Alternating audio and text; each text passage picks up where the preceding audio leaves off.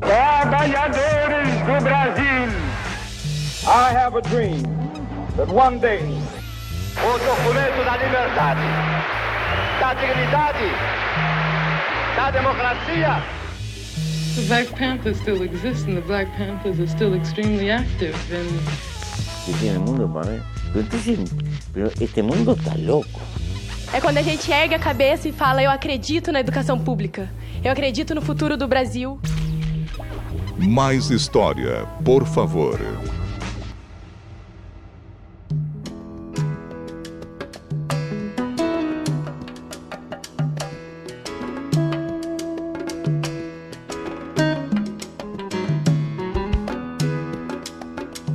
Programa podcast Mais História, por favor.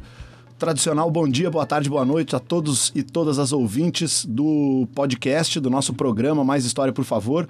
Aqui um projeto de extensão eh, da Universidade Federal de Santa Maria e ligado ao programa de pós-graduação em História e ao programa de pós-graduação em mestrado profissional de ensino de História, o Prof. História. Hoje a gente segue aqui com mais um, um programa é, feito em parceria com o grupo de estudos Stadium e também do pessoal que grava o podcast do Stadium. Então hoje a gente fala um pouco mais de história do esporte, né? E temos aqui o prazer, antes, antes Uh, para não esquecer, né? Vamos dizer aqui que isso aqui é um programa gravado no núcleo de rádios da UFSM. É um programa que passa na Rádio Universidade 800 AM das 5 às 6 da tarde e também na Rádio UniFM 107.9 no domingo das 9 às 10 da manhã, belo horário para fazer aquela comida, lavar a louça, colocar o podcast para ouvir, dar um tapa na casa, né? Ouvindo um pouco de história. Então agradeço aqui ao Santiago hoje que está aqui na gravação, ao Jonathan Ferreira que faz parte aí da faz toda a edição do, do programa e a gente agradece sempre também ao FSM por ceder aí a estrutura e comprar a ideia desse, desse podcast do Mais História, por favor.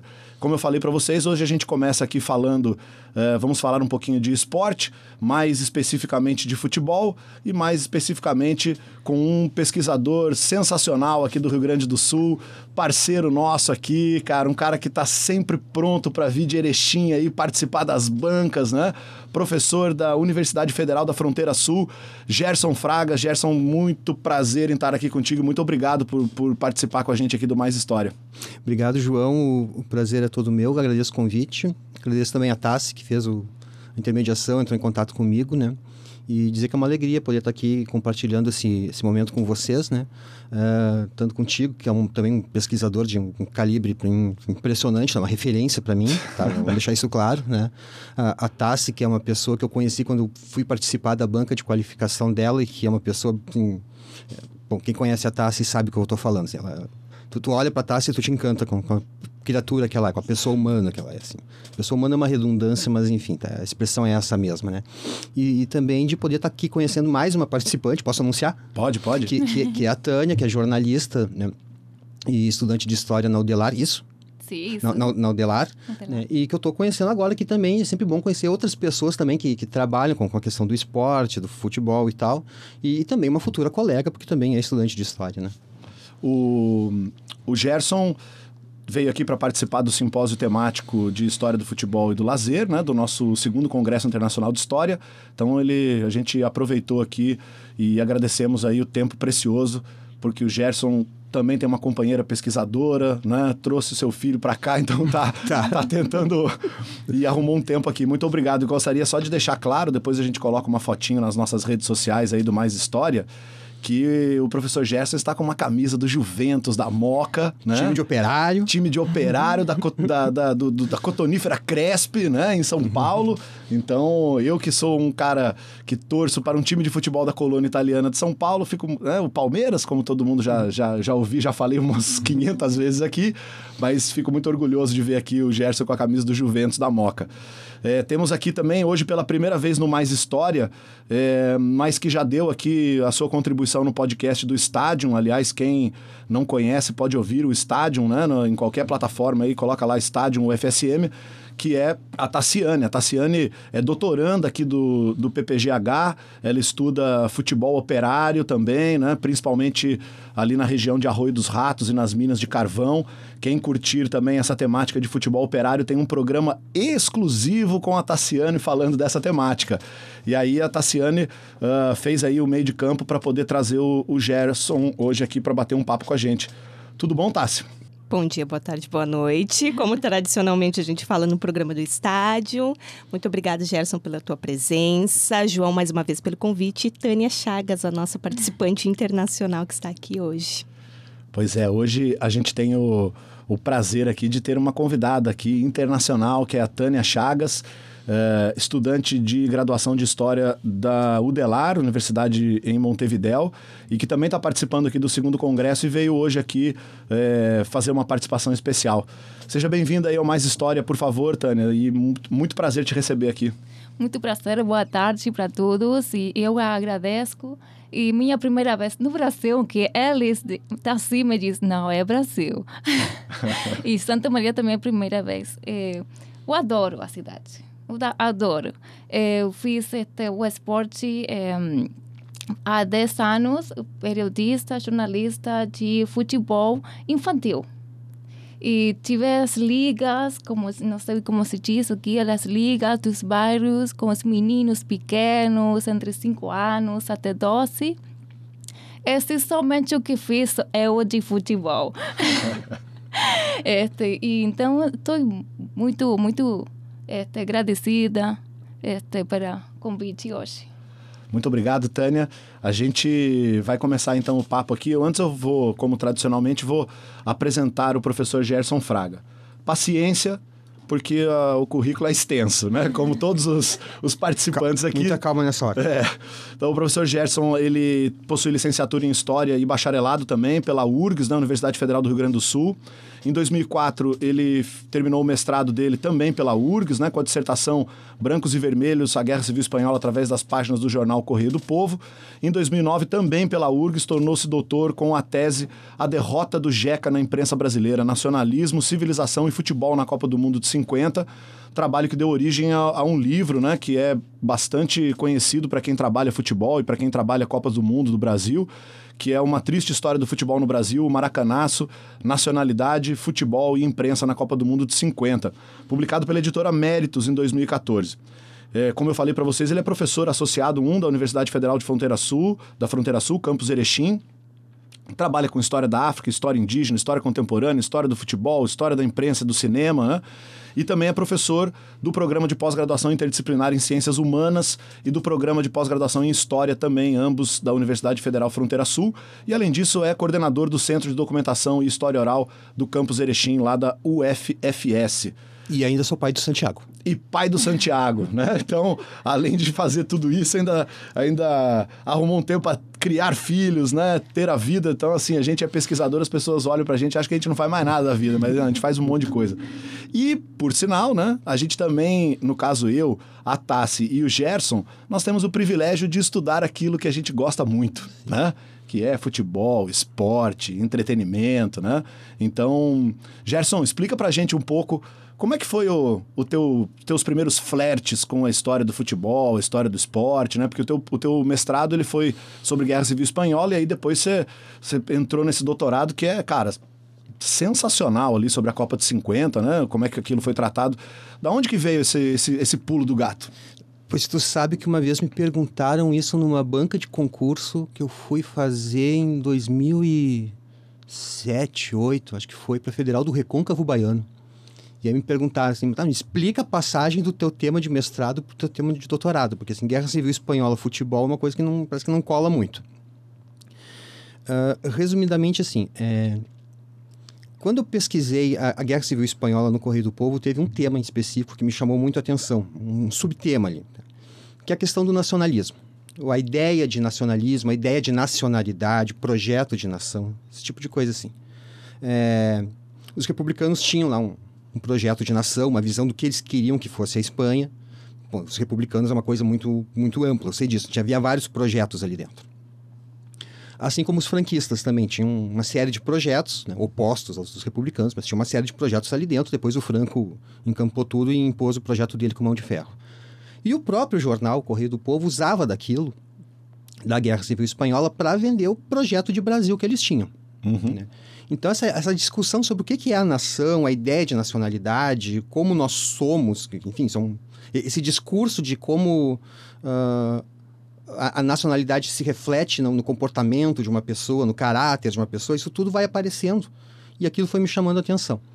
Tá, bom, defendi lá sobre a Guerra Civil Espanhola no Correio do Povo. E quando eu resolvi entrar no doutorado, que eu fui pensar num projeto, eu tive a ideia de trabalhar essa questão da nacionalidade no Brasil. Né? Puxar isso para o Brasil e ampliar a quantidade de fontes, não só um jornal, mas pegar vários órgãos de imprensa. Então tá, eu ia pegar o Correio do Povo, ia pegar a revista O Cruzeiro, e fui pegando outros jornais. Peguei jornais de Florianópolis, de Salvador, ah, fui ampliando o máximo que eu podia. Bom, só que eu precisava de um recorte. né? E, bom, que recorte eu vou ter? Aí eu me lembrei do Barbosa, do curta-metragem aquele do Jorge Furtado. Uhum. Que foi um- a primeira vez que eu vi ele, eu lembro que eu peguei a fita cassete numa locadora perto da casa da minha mãe.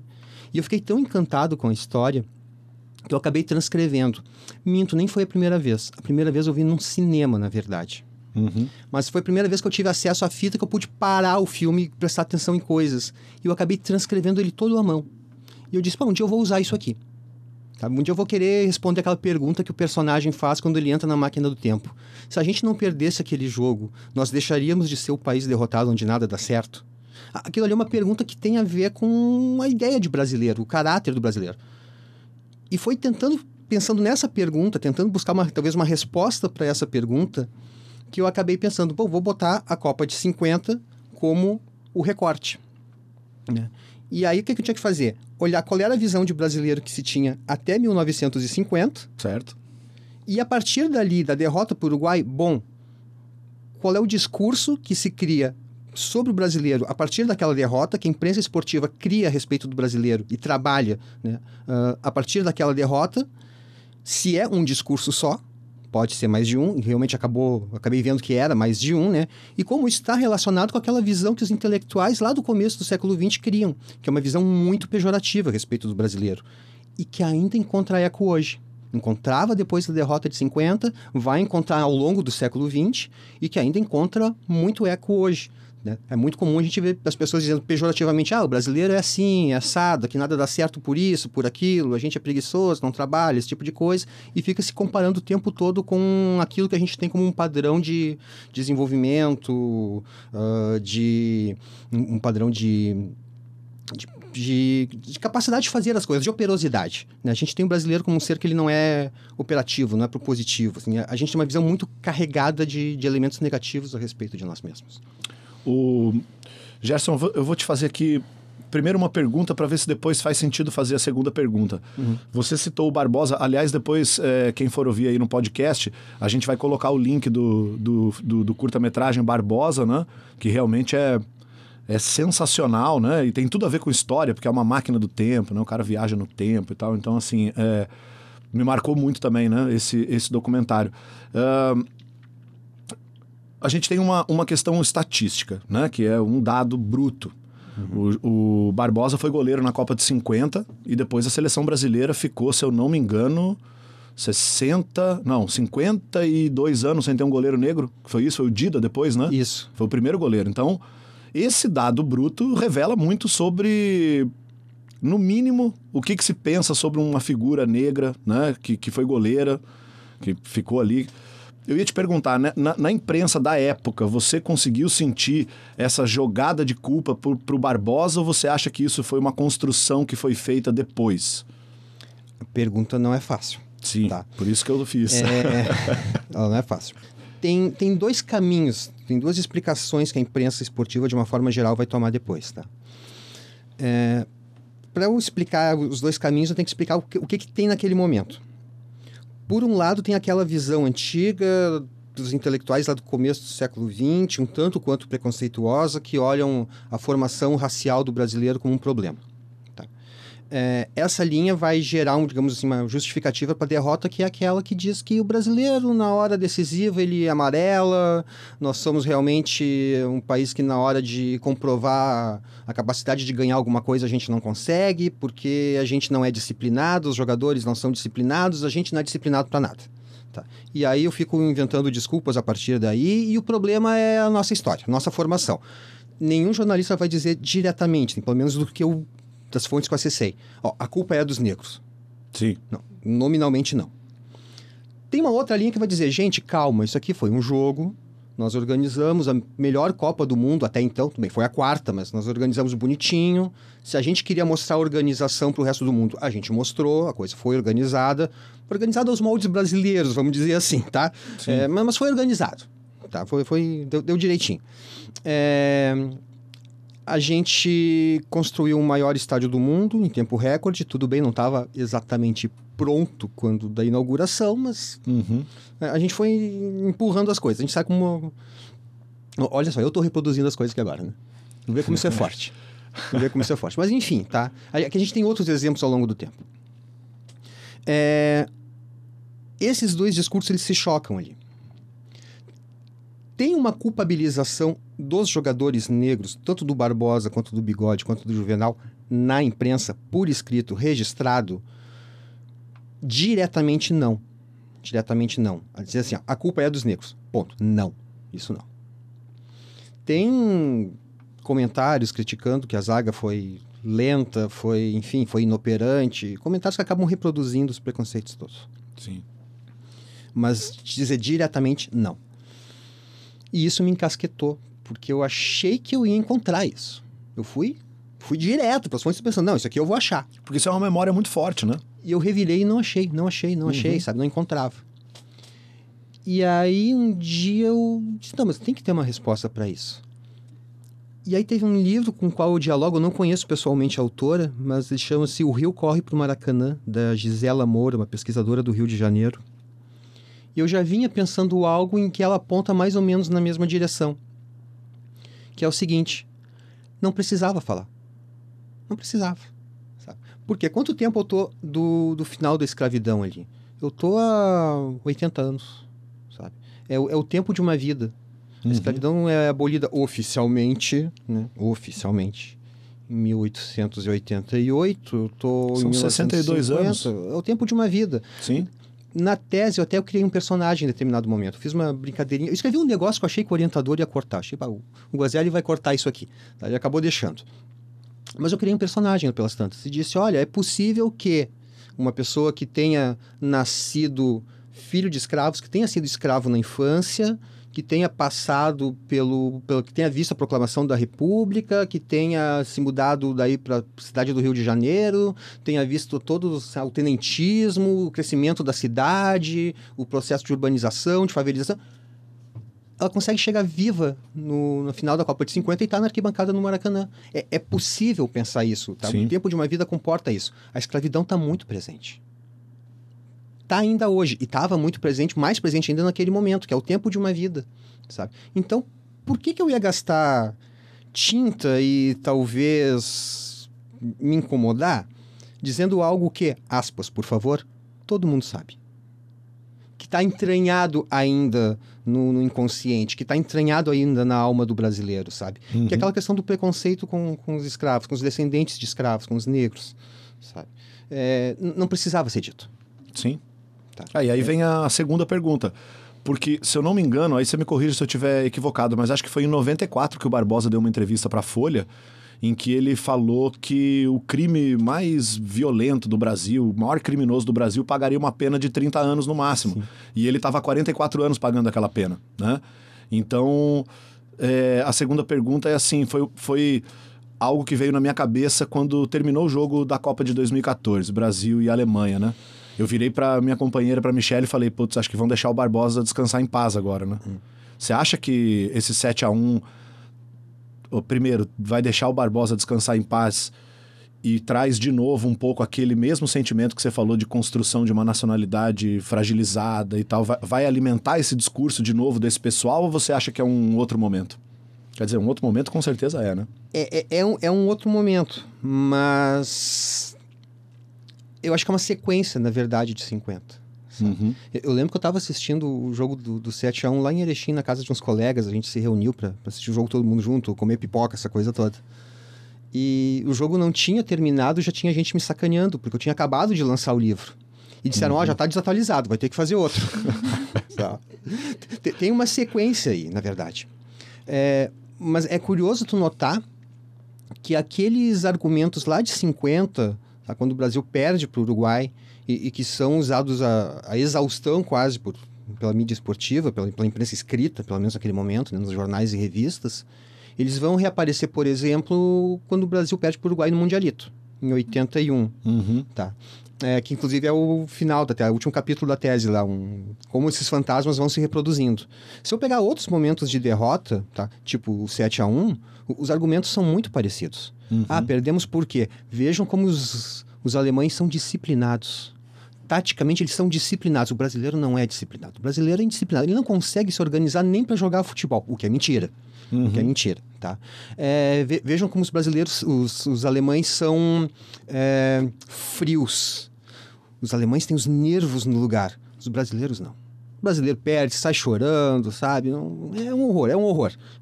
E- Então, todos esses estereótipos eles vão se reproduzindo. Na, na verdade, o, o futebol é uma grande máquina de reproduzir estereótipo também. A, a gente imagina o outro como ele é, como ele vive, e a gente imagina esse outro jogando futebol. E ele, e a gente tem que colocar ele dentro de uma caixinha.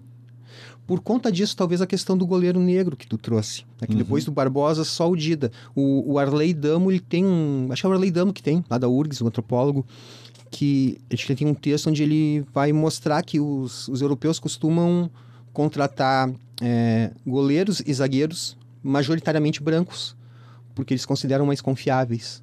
E os negros majoritariamente são contratados do meio para frente, porque daí se precisa do quê? Do improviso, da malícia, da ginga. Como se isso fosse algo que eu pudesse, sabe, delimitar simplesmente olhando para a pessoa. Sabe? A, gente, Sim. sabe que não é exatamente assim. Então, olha, um trabalho como o do professor Gerson Fraga mostra várias coisas interessantes. Em primeiro lugar, mostra a importância da gente estudar não só o futebol, mas especificamente a seleção brasileira e a construção de identidade nacional a partir ou de uma possível identidade nacional a partir da seleção brasileira. É, mostra é, questões de permanência no discurso da imprensa e o quanto é importante a gente analisar e fazer análise do discurso dessa imprensa, porque acho que todos os ouvintes devem pelo menos perceber isso, que o futebol é, é um fenômeno cultural muito importante no Brasil, gasta-se muita tinta em páginas de jornal e revista, horas e horas em programas, pessoas assistindo isso, né?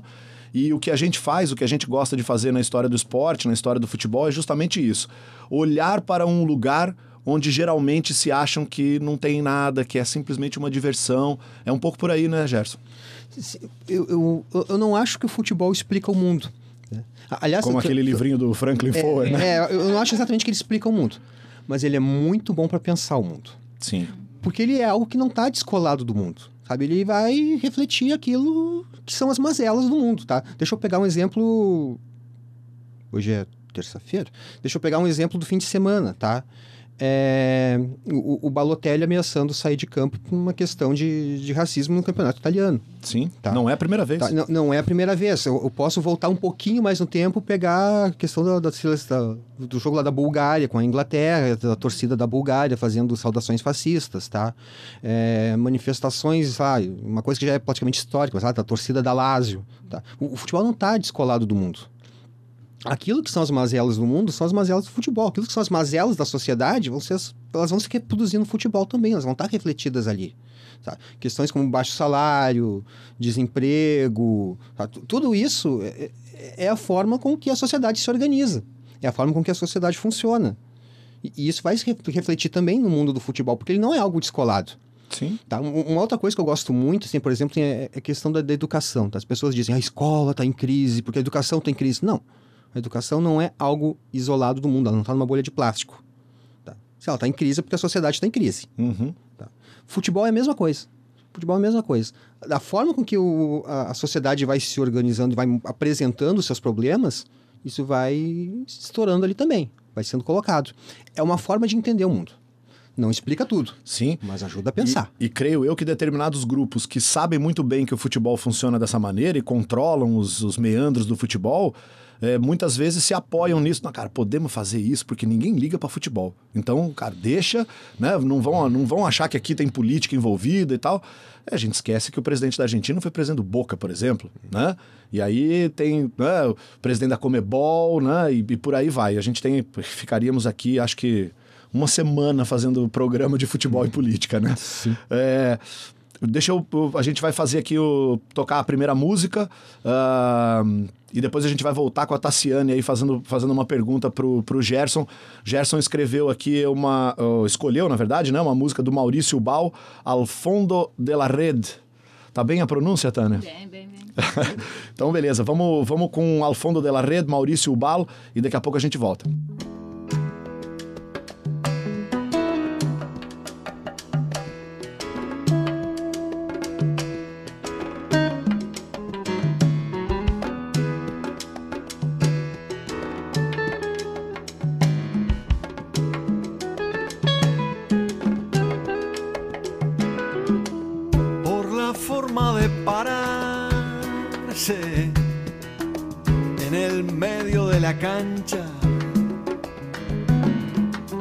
De matarla con el pecho,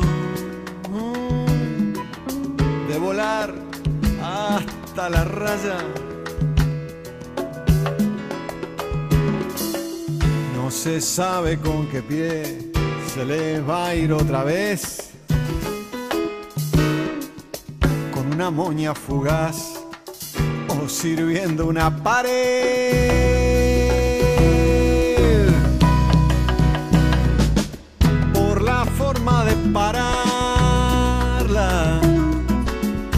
Apretarla contra el piso,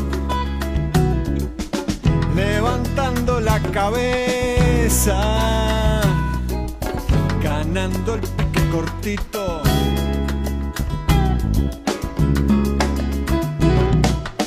No se sabe con qué pie lo desbordará otra vez. Al zaguero lateral, a mis ojos que no creen. Quiebra la cintura y la razón. Y se acomoda en el aire el pájaro para pintarle ese gol.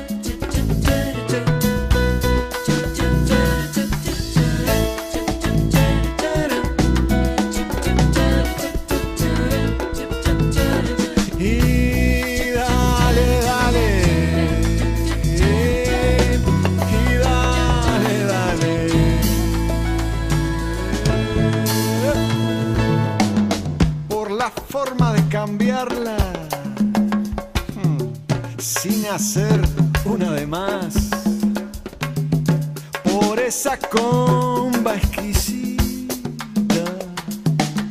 que se anticipa, que se anticipa,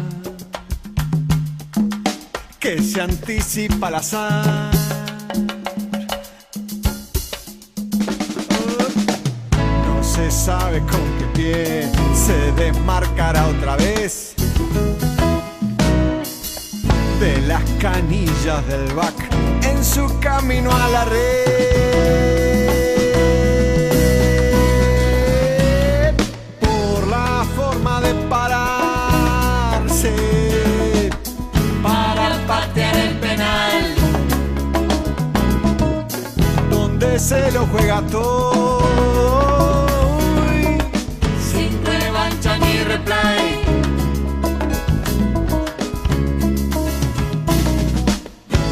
Sabe con qué pie se desmarcará otra vez.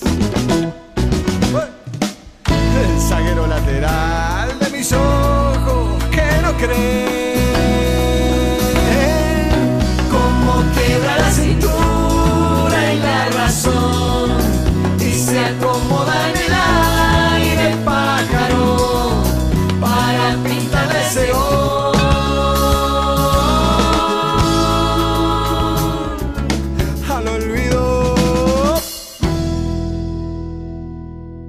Tassiane. Então, mais uma vez, obrigada, Gerson. Admiro teu trabalho. Tu já sabe há bastante tempo que eu tenho essa admiração e principalmente ah, a metodologia que tu usa, esse trabalho de usar a literatura e pensar a identidade a partir da literatura, eu acho fantástico. E nós estávamos falando a questão da construção de uma identidade nacional ali na primeira metade do século XX. E eu queria trazer uma questão mais para a contemporaneidade, né? Quando falamos de pluralismos, diversidades, como tu pensas ah, a questão do futebol agora pensando uma identidade dentro da contemporaneidade? A gente vendo os movimentos aí do Bahia, pensando a diversidade, pensando a questão do racismo, se colocando diante desse desastre ambiental em que estamos, né, vivendo, né, do, do óleo nas praias do Nordeste. Como tu vê essa construção de uma identidade dentro dessas questões tão amplas, tão plurais e de certa forma, né, com algumas ah, diferenças do que a gente via lá na, por exemplo, Copa do Mundo de 50, enfim. Como tu pensa isso? Vocês não fazem pergunta fácil, hein? que bom, que bom. Ahn, Então, é uma leitura muito minha, tá? Então é uma coisa bem subjetiva que eu vou te responder. Ah, mas me parece que se, se eu tiver certo e, e o futebol for um bom instrumento para eu pensar o mundo, como o mundo se organiza, é, me parece que ele essa ferramenta chamada futebol me aponta para um momento de transformação. Claro, tem meio redundante que eu falei porque o mundo está sempre em transformação, a história anda, a gente sabe disso. Mas algumas coisas estão mudando, algumas percepções vêm mudando, tá? Por exemplo, a gente trabalhou sempre por muito tempo e eu acho que é uma coisa que talvez tenha uma raiz lá no, no período ditatorial até, eh, em boa parte até por um preconceito dos próprios acadêmicos e por um preconceito da própria esquerda, de que o futebol seria algo absolutamente alienante. E que o torcedor de futebol é, na verdade, um alienado. Tá? O arquibancada é um, é um espaço de alienação, de, de esquecimento dos problemas. Eu vou lá para xingar, ponho tudo para fora ali numa, na hora que eu estou xingando o adversário, o juiz, essa coisa toda, e eu saio dali tranquilo. Então, o, o torcedor de futebol seria um grande. ah, ele, ele é quase um boneco, tá? digamos assim. Alguém sem, sem alma para além daquilo que o futebol te exige. Ele não pensaria em outras coisas. O que eu estou vendo hoje é diferente. Tá? O que eu estou vendo hoje aponta na construção, é algo que está sendo construído ainda, de um caminho diferente. Deixa eu pensar aqui em alguns exemplos. Tá? É, ainda é incipiente para o meu gosto. Mas vamos pegar, por exemplo, o crescimento do futebol feminino. Tá? E esses dias eu estava ouvindo rádio em casa. É, foi, acho que quinta ou sexta-feira, agora antes do Grenal. E eu ouvi uma expressão, eu vi o repórter usar uma expressão que eu nunca tinha ouvido, que é o Grenal masculino. Eu nunca vi ninguém falar o Grenal masculino, era o Grenal. Mas agora, porque tinha um Grenal feminino no sábado, no dia anterior, para fazer essa diferenciação, ela teve que falar, ele teve que falar no Grenal masculino, porque ele sabia que de repente alguém poderia lembrar, e claro, os dois Grenais estavam na pauta ali, tá, eu, sei, eu sei disso, tá? Mas alguém talvez pudesse fazer alguma, alguma confusão, tá? É, se você for olhar o, os comentários que aparecem, por exemplo, o Grenal feminino ele passou pela internet, tá? Tinha lá um, um site que, que, que, transmitia o jogo e aí sempre tem lá aquele, aquela caixinha de comentários onde as pessoas podem fazer comentários, tá? Aparecem ainda comentários que eu, assim, eu acho deprimentes, tá? Do tipo, ah, parece futebol em câmera lenta. Ah, parece futebol dos anos 40, 50, 60, sabe? Parece, parece isso, parece aquilo. Tá, tem isso. Agora, tem uma série de, de pessoas comentando, sabe? Cara, que bom que isso está acontecendo, sabe? Que bom que, que vamos Grêmio, vamos Inter, sabe? Vamos fulana, sabe? E, e, e isso está ganhando espaço. É, o, futebol feminino ele vem numa onda de crescimento que eu, eu, eu, acho que vai demorar um tempo ainda, mas a coisa tem futuro. Finalmente, finalmente as pessoas estão se dando conta de que aquilo tem futuro nem que seja, porque aí é uma outra coisa que talvez acho que nunca se deram conta, uh, da importância do mercado do futebol feminino. As mulheres consomem muito futebol. Sabe, elas são compradoras de objetos, de camisas, elas são torcedoras, elas vão no estádio, elas pagam ingresso, elas se associam, elas vão lá, xingam, urram, berram, rolam da arquibancada baixa, tudo isso, tá? Por que não, inclusive, mercadologicamente, olha quem está falando, tá? Mas trabalhar com isso melhor, valorizar melhor esse produto que é tão importante que é tão importante, tá? Deixa eu pegar outros casos, tá? É, o futebol no, no combate à homofobia, tá? Durante muito tempo, eu que sou gremista, tá? Eu tive que ouvir piadinha da Coliguei, tá? Até que um dia que eu me dei conta, não, parei, cara, eu tenho que ter orgulho da Coliguei. Uhum. Eu tenho que ter orgulho, sabe? Eu quero a Coliguei de volta, eu quero a Coliguei 2, a Coliguei do B, sabe? Eu quero esse tipo de coisa. Porque isso é importante para a história do clube, isso é importante para as pessoas, isso é um distintivo da história do clube, sabe? puxa vida, o, o, o Grêmio tem uma, uma, série de coisas tão bonitas para contar e uma série de coisas tão complicadas também para contar e trabalhar com isso no, no, divã, sabe? Mas enfim, isso é parte do futebol brasileiro de uma forma geral, tá? Por, por que não trabalhar essa coisa da coliguei melhor, sabe? Uh, em cima disso, por exemplo, cara, que bonita aquela cena que aconteceu no domingo onde tem aquele momento, quer casar comigo, no, intervalo, onde duas meninas se pediam em casamento, uma pediu a outra em casamento, não para de aliança, sabe? Enfim, que, que bonito isso, que bacana, sabe? Que, que bacana ver a bandeira do arco-íris no estádio, sabe? Que bacana ter a bandeira da Marielle no estádio, sabe? Que bacana ter lá torcidas uh, dizendo, olha, fascismo não, fascismo não, sabe? Grêmio antifascista, Inter antifascista, Flamengo antifascista, uma união de torcidas antifascistas que através dessa questão do antifascismo começam a perceber uma outra coisa. Para aí, nós não somos inimigos entre nós, a gente não tem que ficar se matando. O inimigo é outro. Isso aqui é outra coisa. Sabe? Isso aqui é um momento lúdico, um momento de paixão, mas é, o, o, quem está do outro lado não é meu inimigo, é apenas meu adversário durante esses 90 minutos. Tá? É, eu, eu, vejo que o futebol está tá se transformando e, e, essa transformação ela reflete, de novo, tá, transformações que estão acontecendo dentro da sociedade. E em cima disso, algumas preocupações muito pontuais eu acho que são importantes, tá? Por exemplo, aquela camisa do Bahia manchada de óleo, sabe? Cara, aquilo é lindo. Aquilo é histórico, sabe? Assim, pô, um time do Nordeste manifestando sua preocupação com o acidente ambiental que envolveu todo o Nordeste. Tá? E, e, que foi escamoteado durante dois meses, pelo menos, sabe? E eles dizendo, não, isso aqui aconteceu e é a nossa forma de fazer a denúncia. A gente vai usar a nossa camisa tricolor tradicional, mas com, com as manchas pretas aqui, enfim, para mostrar para o mundo o que está acontecendo. Ah, isso é muito importante. Esse tipo de coisa é muito importante. E mostra como o futebol pode ser, sim, um instrumento de, de conscientização. E como ele se vincula com tudo mais que acontece na sociedade. Ele não está isolado. Sabe? É, ter dirigentes arejados nesse sentido é uma coisa muito importante tá? Diga-se de passagem. O que não é das coisas mais fáceis, né? Dirigentes de futebol arejados é. é. bem complicado, né? Mas sabe que às vezes a coisa é surpreendente. Muita gente acreditava nos anos 80 que a Coliguei não ia vingar porque o Hélio Dourado era tido como uma pessoa muito conservadora. E quando a torcida apareceu, ele abraçou. Disse, não, esses aqui são, são nossos e, e tem meu aval para ir para arquibancada. Às vezes a gente se surpreende, mas claro, é complicado. Você sabe que você falou do, das torcidas antifascistas. Eu tive uma experiência que foi foi muito bonita, cara, que foi no simpósio de futebol que a gente teve lá na USP em 2018. O professor Flávio de Campos organizou um encontro com torcedores de torcidas antifascistas em São Paulo para fazer uma declaração contra toda a violência da polícia nos estádios, aquela coisa que quem é torcedor de arquibancada tá careca de saber, né? E tava um menino do Grêmio, da, da, Grêmio antifascista, né? E aí ele saudou todo mundo, né? Na hora que ele foi fazer a fala dele, ele falou: Eu saúdo aí os meus é, companheiros, torcedores tal.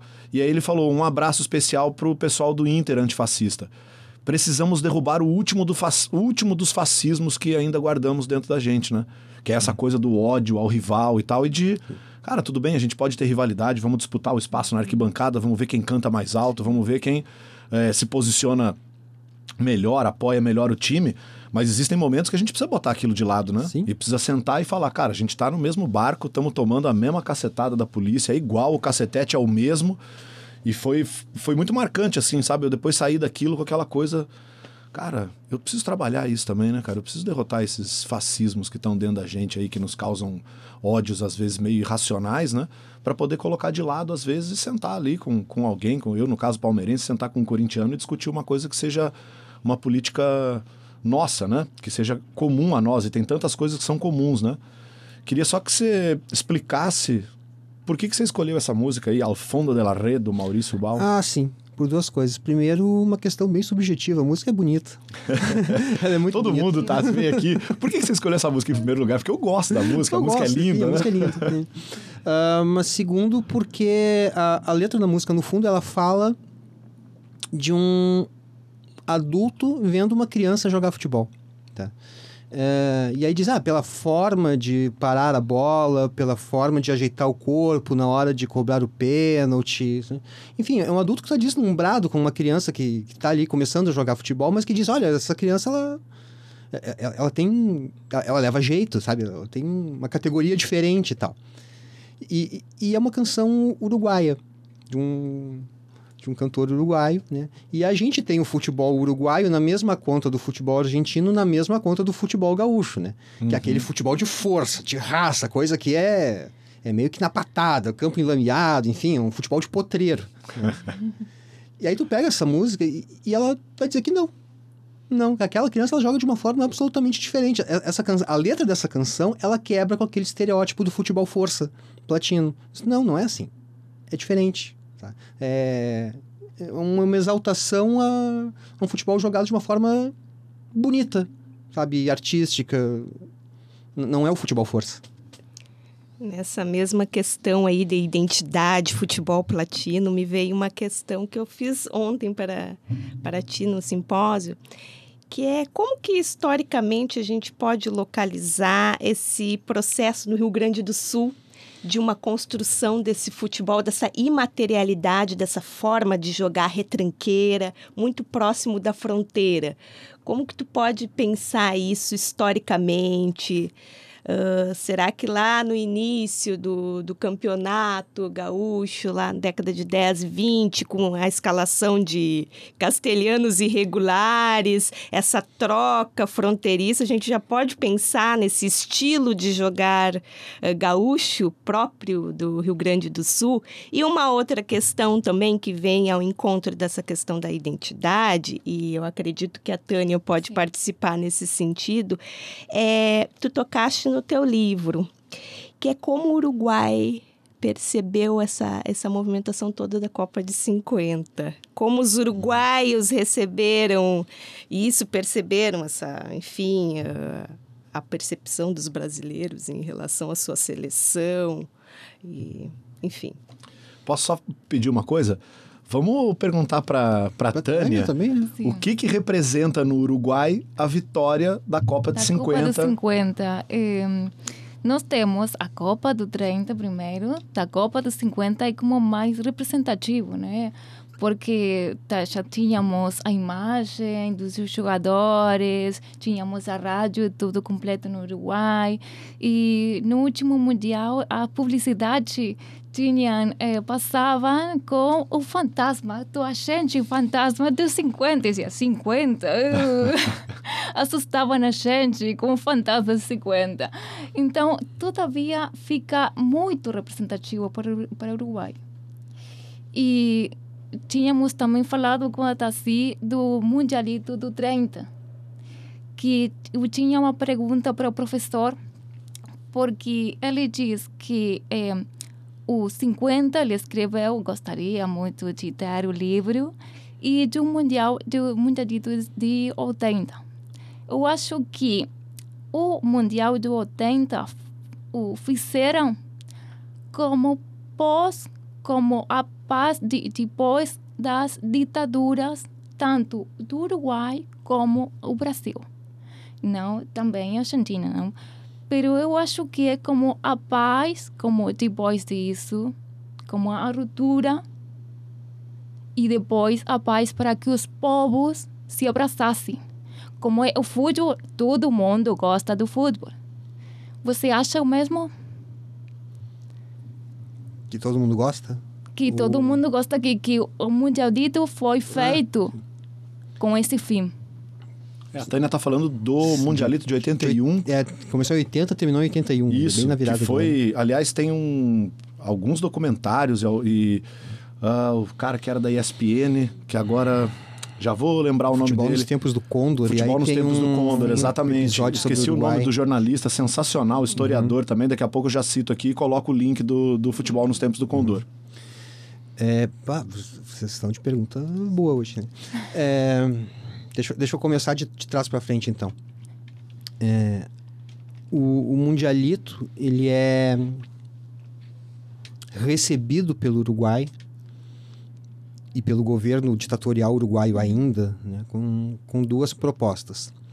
É, o primeiro é fazer uma celebração dos 50 anos do, do Mundial de 30, né, em Montevideo.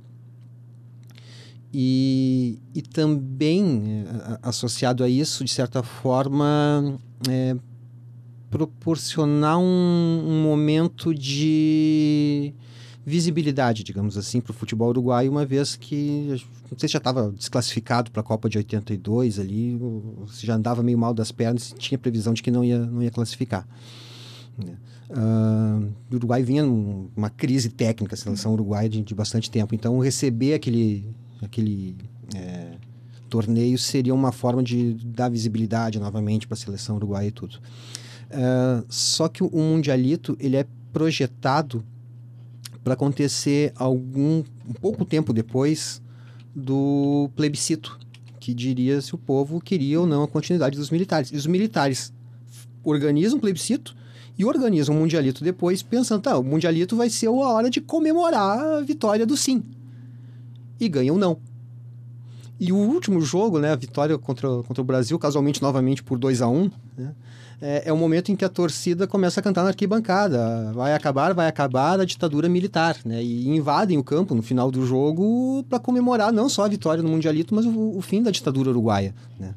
De novo, futebol é uma coisa maravilhosa para pensar a sociedade, para pensar a história, como se organizam. Né? É, Tassi, uh, sobre a questão do estilo gaúcho, platino e tal, de onde isso vem? Tu me fez essa pergunta ontem, eu fiquei pensando nela de noite. tá? é, porque assim, isso vem de quando? Da década de 60? Não, já, já tinha. Da década de 40? Não, já tinha. Eu, eu acho que isso, de certa forma, é a reprodução de um discurso de que o gaúcho é diferente do brasileiro. E, e que, olha, assim, dá para puxar como esse discurso se relaciona com, sei lá, o, com a guerra dos farrapos, praticamente, sabe? Assim, a gente tem que ter algo que nos diferencie do resto do país. A gente aqui é diferente por ser um estado de fronteira, ter uma, a gente está mais próximo de Montevidéu, Buenos Aires. É, aqui a coisa não é assim tão dançadinha, sabe? Quanto lá nos trópicos. Aqui a gente é subtropical. Então aqui é. E isso se reflete numa forma de jogar futebol. Eu sei que essa forma é discurso. Eu sei que essa forma é discurso, tá? O meu orientador costuma dar um exemplo, assim, tá? A gente joga duro, os cariocas jogam de forma técnica, tá? Então explica Ronaldinho Gaúcho Célio Silva. tá? São as antíteses dos dois modelos, são é coisa completamente diferente. É discursivo isso, é uma criação, é um, é um imaginário. Mas esse imaginário é forte. sabe? T- Tanto que tem muita gente que diz assim, que coisa bonita ver um baguá com campo enlameado. Tá? Isso sim é futebol de verdade. Tá? Não é aquela coisa que se joga lá pra cima. O Baguá, só explicando para o resto do Brasil, é o clássico Bagé e Guarani, né? lá de Bagé. Enfim, né? Que, que a gente tem aqui como uma das coisas mais, digamos assim, artísticas, bonitas, né? Eu, por exemplo, quando eu morei em Rio Grande, quando eu fui substituto na FURG, eu acho que eu fui assistir uns sete clássicos lá entre Rio Grande e, e o São Paulo. E, e o que eu vou dizer aqui reforça o estereótipo, eu sei disso, tá? Eu vi mais expulsões do que gols. Eu vi mais expulsões do que gols. Um dia eu fiz a conta, de não, já vi mais gente expulsa do que gol, gol mesmo, sabe? É, mas i- isso reforça um pouco o estereótipo, tá? Eu sei disso. Mas eu não posso tomar esse estereótipo como a verdade. Eu sei que não é assim. Eu tenho N casos de jogadores, sabe, do Rio Grande do Sul que, que jogam bonito. Pega o, o próprio estilo de jogo, do, sabe, da dupla Grenal hoje, tá? O que se procura é um futebol de toque, posse de bola, essa coisa toda. Não tem nada a ver com, com futebol gaúcho. Né? Inclusive, uma coisa que eu perguntei esses dias numa aula que eu estava dando, assim, sobre. Estava justamente trabalhando a questão da identidade regional e tinha um aluno com a camisa do Grêmio. E aí eu dei a escalação do Grêmio todo, né? Ideal, assim, os 11. Quem é o gaúcho desses 11? E ele parou. Não sei, eu vou te dizer, o gaúcho é o Kahneman. O gaúcho é o Kahneman.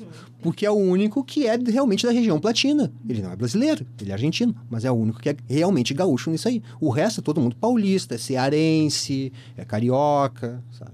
É, não dá mais para pensar numa pureza de futebol regional, um estereótipo, sabe? Não, não dá mais. Acho que o importante é justamente pensar nessas criações, né? Nessas Sim. construções discursivas, né? Nosso papel é esse. A gente pesquisa isso justamente para poder entranhar nesses buracos aí, né? Eu, eu- eu sou assim. Ah, é bom ser assim? É bom jogar de uma forma dura? Isso reflete o quê? Sabe, um futebol estilo Gildo de Freitas, sabe? Um, aspas, tá? Eu gosto do Gildo. Tá, um- uma coisa assim, uma exaltação à grossura. Não, calma, calma, não. V- vamos, vamos com calma. É. Bom, como sempre, falta tempo, sobra assunto, né? E a gente vai ter que ir fazendo aqui a despedida do Mais História, por favor. Eu não sei se vai dar tempo, né? Ah, mas talvez dê para colocar pelo menos um pedacinho no final, e aí o Santiago e o Jonathan que se viram ali com o tempo, né? Que é o, a música, a segunda música que o, o Gerson escolheu, que foi Futebol Colonial, do Os Três Chirus. Fala bem rapidinho dessa música, por que, que você escolheu ela A minha também? mãe tinha esse disco quando eu era criança. Ah. E eu gostava muito dessa música, achava ela engraçadinha. Sabe? e eu nunca pensei muito sobre ela, enfim, eu era criança.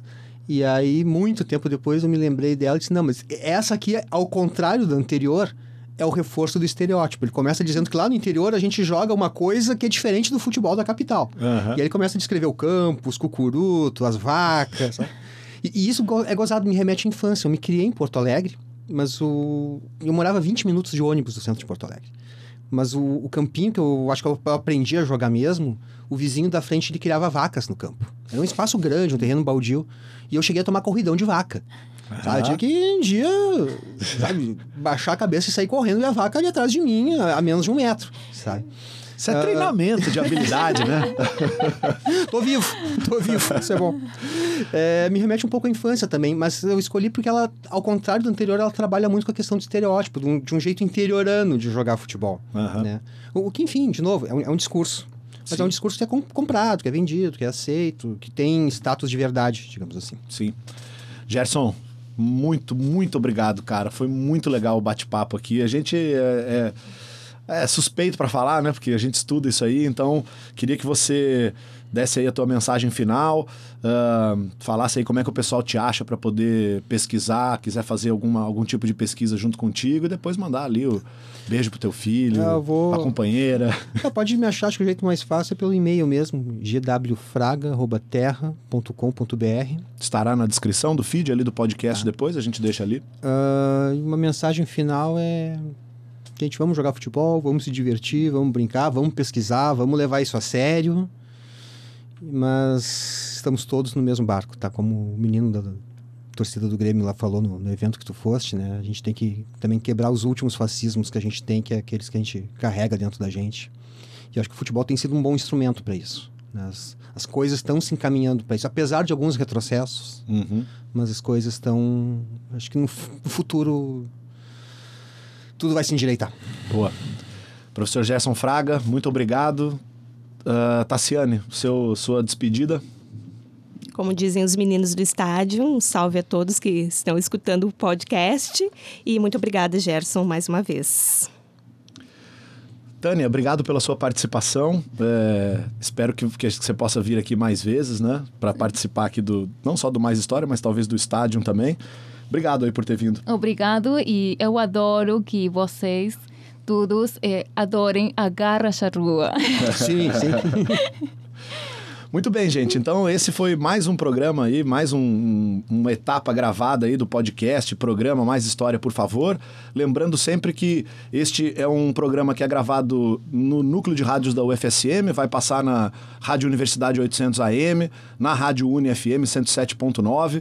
Eu agradeço mais uma vez aqui o Santiago, o Jonathan, e lembro sempre, gosto sempre de lembrar, né, que isso aqui é um estúdio de uma rádio pública, nós não temos compromisso comercial, a gente tem compromisso compromisso com produzir conteúdos de qualidade, aqueles que a gente acham que vão cumprir um papel importante que a universidade cumpre na sociedade, que é divulgar a ciência, a tecnologia, as nossas pesquisas. Hoje a gente teve aqui o, o Gerson Fraga dando aqui um show sobre a Copa de 50 sobre futebol, e a gente sempre termina aqui o programa pedindo mais história, por favor.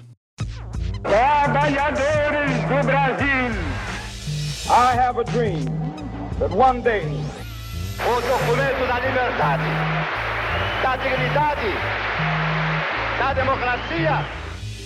The Black Panthers still exist, and the Black Panthers are still extremely active. And ¿Qué tiene el mundo pero este mundo está loco. É quando a gente ergue a cabeça e fala: Eu acredito na educação pública. Eu acredito no futuro do Brasil. Mais história, por favor.